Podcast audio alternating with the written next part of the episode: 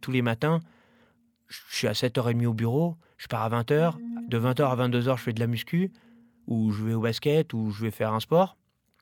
Et après, je ressors après pour rencontrer des filles ou quoi, etc. Et ça, je fais ça tous les jours, week-end compris.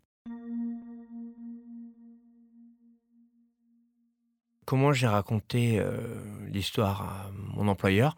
Tout simplement à la suite de plusieurs entretiens, donc avec les RH, etc., l'administratif. je suis arrivé enfin au, Big Boss, on va dire, j'avais passé tous les niveaux, et j'étais arrivé au Big Boss, à un moment, il me dit, euh, oui, euh, es-tu prêt à partir, etc. Je dis, oui, je serai enchanté, quoi, ce sera un honneur pour moi d'avoir ce travail. Je dis, par contre, il va falloir qu'on parle de quelque chose de personnel, mais qu'on soit très franc. Il m'a dit oui, euh, je, suis à ton écoute. Je dis écoute, euh, je pense que de toute façon, dans les petits papiers euh, du ministère, ça doit être écrit, ça doit être un secret pour personne, parce que vu que j'ai toujours eu cette politique très très ouverte, c'est un peu le secret de Polichinelle. Je dis mais je suis libertin et je suis bisexuel. Je ne veux plus jamais que ce sujet revienne sur la table. Ni en positif, ni en négatif, je veux juste pas en parler.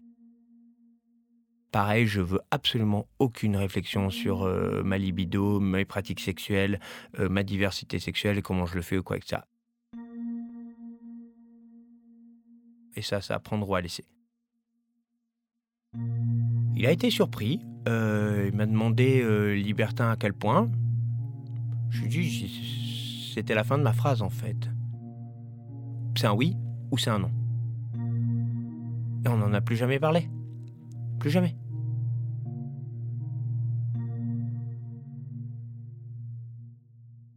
J'entends l'argumentaire, c'est ma vie privée, j'ai pas à en parler. Et le problème, c'est qu'à force de ne pas en parler, à force de faire semblant d'avoir une sexualité comme tout le monde parce que c'est ma vie privée, eh ben forcément, les gens ont l'impression que la sexualité est normalisée et que toute déviance est absolument inacceptable. Donc oui, je l'affirme déjà ouvertement pour des raisons politiques. Il y a aussi euh, le, point de vue de l'affirmer ouvertement, parce que je n'ai pas envie qu'on me le reproche. C'est déjà arrivé et je, c'est absolument exclu, ça me rend très mal, et c'est important qu'ils m'acceptent euh, tel quel. Mes parents sont au courant, mes grands-parents étaient au courant, ils sont décédés, euh, ma sœur est au courant, ça me paraîtrait délirant de mentir à mes parents. Pourquoi? Parce que je fais un gangbang, parce que des fois je me fais prendre par un mec. Enfin si mes parents ne m'aiment pas pour ça, très bien, hein, c'est que j'ai pas eu de chance au sujet de mes parents. Pour le moment, ça, ça passe à peu près.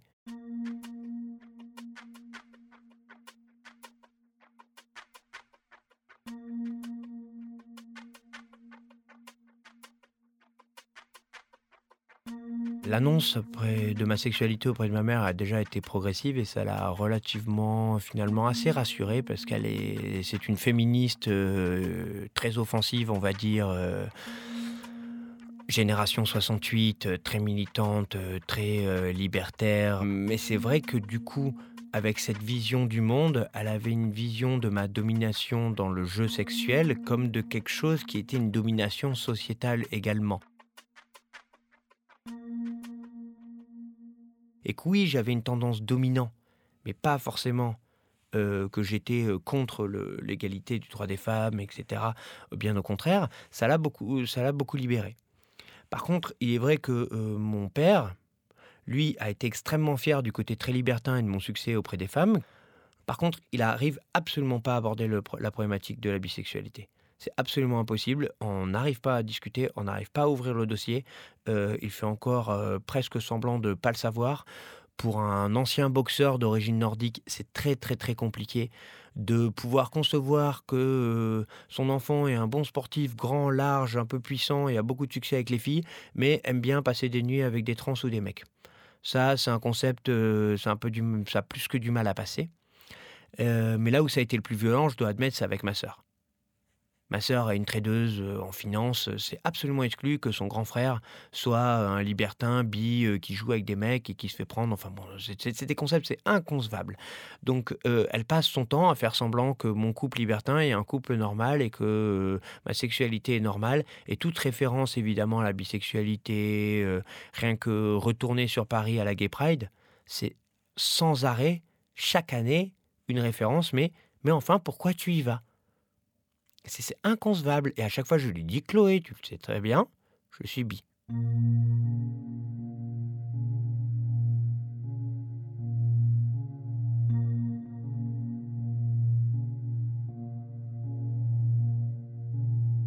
J'ai commencé à 14 ans de manière assez classique avec des filles euh, en mode euh, très très classique. Je ressentais hein, ces pulsions sexuelles très fortes et, j'avais en tout cas l'impression qu'elles étaient beaucoup plus fortes que chez mes, que chez mes amis. Je, me masturbais en permanence, j'avais des besoins complètement sidérants. Les fois où je suis arrivé euh, avec des filles, au final, j'étais extrêmement frustré. Et euh, à 16 ans, j'ai eu ma première expérience homosexuelle avec un jeune garçon à peu près mon âge. Et ça, ça a vraiment été un déclic. Mais le grand déclic, ça a été euh, mes premières rencontres à Paris lorsque j'ai réussi les concours que je suis rentré dans les grandes écoles. Alors oui, oui j'avais, beaucoup de succès, hein, avec des petites premières de la classe euh, qui étaient, en effet, oui, d'un point de vue purement plastique, sublime. Et moi, je me rendais bien compte que je m'ennuyais terriblement. Et étant à Paris, étant forcément ouvert à toutes ces, ces mouvances, ben, un jour, j'étais en boîte et je me rendais bien compte que la, seule partenaire qui, m'excitait terriblement euh, en regardant euh, la piste, c'était bah, la seule euh, transsexuelle. Donc un jour, j'ai pris mon courage à deux mains, je suis allé la voir, je parlais, ça s'est bien passé, on a passé une nuit formidable. ça, ça a vraiment été un grand tournant.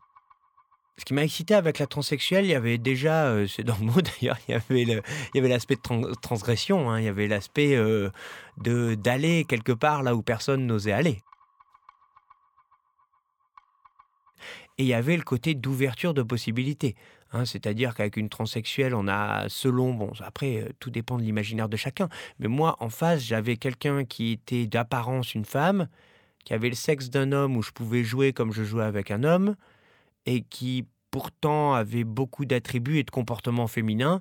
Et du coup, je pouvais switcher de l'un à l'autre et passer actif, passif, dominant, soumis, etc. pendant toute la nuit en switchant comme ça de l'un à l'autre. Et ça, ça, c'est là où la symbolique de ouvrir les possibilités sexuelles permet de mieux s'épanouir et de mieux comprendre qui on est et ce qu'on veut réellement.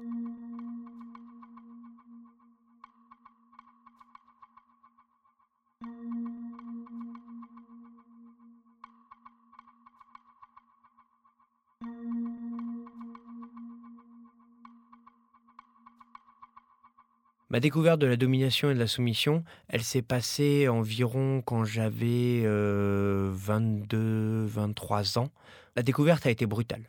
Euh, j'avais vraiment un, rapport à la violence qui a toujours été très très très compliqué et je sentais dans mes relations sexuelles précédentes qu'il y avait cette dimension qui manquait, mais, mais très compliqué de l'exprimer. Et j'ai fait une rencontre d'une soumise euh, qui était très portée sur la violence. Et, la première fois que j'ai très clairement frappé sur une femme, je dois avouer, j'ai joui tout de suite.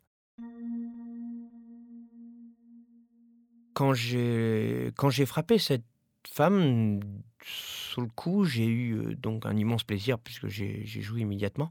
Mais le, sentiment était trop fort. Je, suis vraiment parti pendant une heure. Elle m'a rappelé en me disant que ça allait très bien, que tout allait bien, que c'était admis, qu'elle était OK, qu'elle avait qu'une seule envie, c'était que je revienne. Et j'ai eu euh, un effet de destruction de mes valeurs sur le coup. J'ai eu l'impression que mon monde se chamboulait puisque je pouvais être violent et je pouvais avoir plaisir à être violent. Pourquoi ça m'avait terriblement excité Pourquoi j'avais qu'une seule envie, c'était de le refaire euh, C'est absolument pas comme ça qu'on nous a éduqués. C'est absolument pas euh, la culture occidentale de frapper les gens euh, sans raison. là, j'avais peur d'avoir dépassé une limite. J'avais peur de franchir une certaine animalité. Alors qu'au final, on comprend vite dès qu'on expérimente et qu'on développe que les relations SM, il n'y a rien de plus structuré qu'une relation SM. C'est très codé, c'est très réglementé, c'est très organisé, et c'est euh, justement parce que c'est basé sur l'échange avec la limite de l'un qui structure la limite de l'autre. Parce que habituellement, on dit que c'est le dominant qui a la main. Mais au final, est-ce que le dominant ne fait pas que assouvir le, fantasme du soumis? Moi, régulièrement, j'ai été soumis, je savais très bien que c'était moi qui avais la main. Je savais très bien que c'est moi qui avais donné le tempo, le contexte, le machin. C'était moi. J'avais la main sur, le, sur, sur, le, sur, le, sur la relation sexuelle.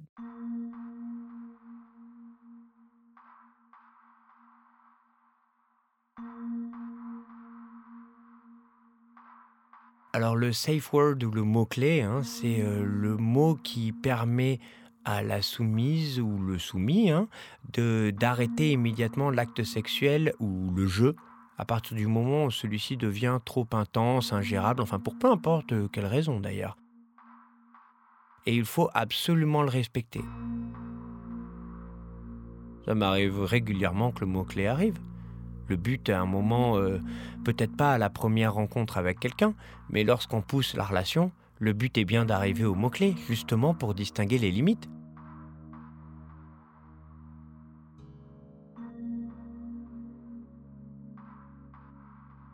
lorsque le mot-clé euh, arrive, forcément, on, a une envie de continuer. Forcément, on a une envie de pousser. Forcément, on a envie d'aller plus loin pour montrer, pour pousser, pour pousser les limites. Moi, je le vois dans mes sessions où je suis soumis, euh, notamment par exemple avec des mecs. Euh, ceux qui en ont rien à foutre et qui n'écoutent pas et qui ne respectent pas les mots, je ne les vois qu'une fois. Et au final, ils auront peut-être eu plus que ce qu'auront eu le partenaire X euh, à la première fois, mais par contre, ils ne me verront pas deux fois. Alors que le partenaire X qui aura respecté les limites que je lui aurais fixées, je pourrais le voir dix fois, quinze fois, et euh, à la dixième fois, quinze fois, il aura euh, dix fois plus que ce qu'aura eu le, premier à la première rencontre.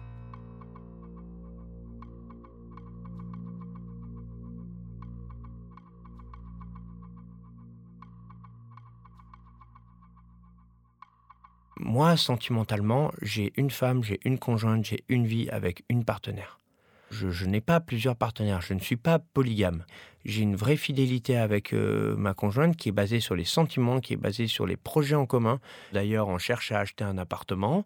Euh, on, a deux chats. pour les enfants, on verra, c'est pas le projet pour le moment, mais on verra sur le long terme, c'est pas un problème.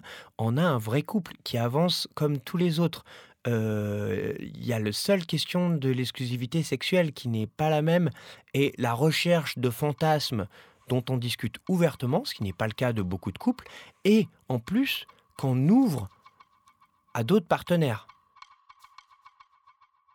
quand on nous voit dans la rue, on nous voit au cinéma, personne ne se dirait euh, tiens, voilà un couple libertin euh, et on fait des cocktails euh, officiels avec des hauts ministères et personne ne se dit tiens, ah bah oui, ah bah, ils doivent être libertins, non Enfin, on passe comme un couple tout à fait normal.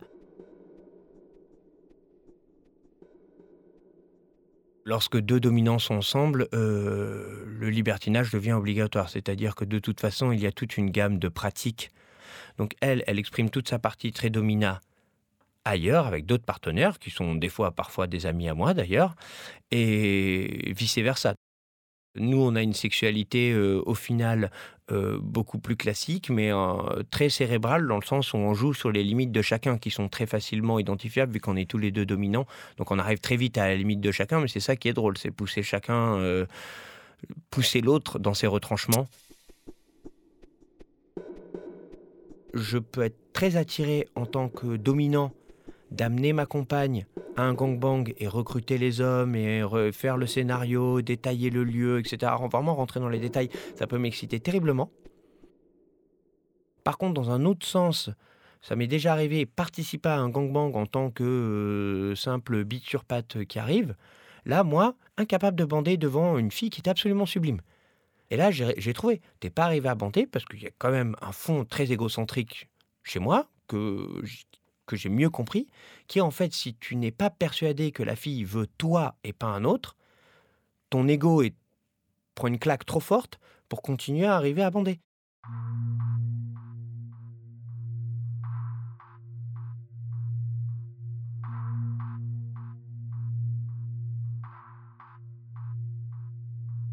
Est-ce que je suis satisfait?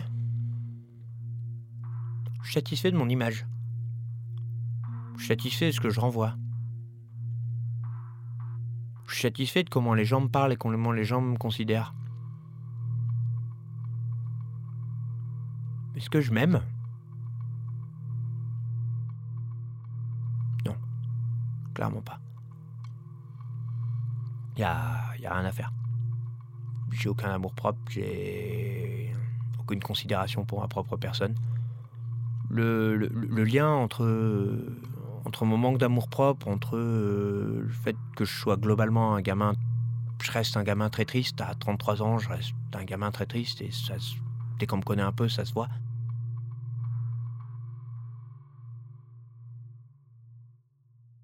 C'est lié à ma sexualité. Ma sexualité, alors, dans un sens, m'a permis de m'épanouir et d'exprimer vraiment des choses qui, étaient, qui me rongeaient de l'intérieur et ça m'a vraiment permis de mieux m'ouvrir aux autres.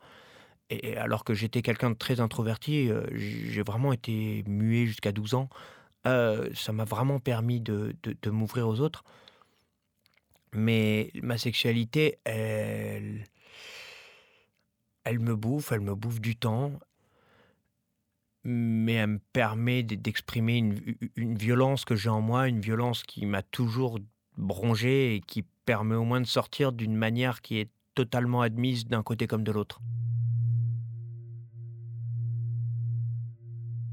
Je ne pourrais pas me passer de sexe, absolument. C'est vraiment un... C'est vraiment une... quelque chose qui m'angoisse terriblement. Là, j'ai 33 ans, euh, je sais très bien que je suis dans les critères de beauté occidentaux, euh, euh, je sais que j'ai aucun problème avec ça, quoi, etc. Et je sais que comment je ferai dans 15 ans, quand je serai plus dans les critères, quand je serai vieux? L'agressivité que je que j'arrive à exprimer à travers le sexe va se reporter ailleurs. C'est tout simple, hein. c'est très simple. Donc soit j'arrive à compenser avec le sport, soit euh, si en plus on est dans une grosse phase de travail où je ne peux pas compenser par le sport, bah, je deviens très agressif envers mes collaborateurs. Et ensuite, il y a la seconde phase où je deviens très très triste. Et donc là, c'est dépression lourde, euh, pleure à n'importe quel moment. Euh, dès que je mets une radio, une chanson qui me touche, je pleure. Enfin, après, ça, ça, peut, ça peut toucher profond. Donc c'est pour ça que c'est pas vraiment une très très bonne idée de pousser l'idée de jusqu'où on peut aller en termes de manque de sexe. C'est Est-ce que je suis dépendant sexuellement? Arte Radio. Oui, je pense que je j'aimerais bien dire autre chose. J'aimerais bien dire que je le suis pas. Mais c'est pas vrai.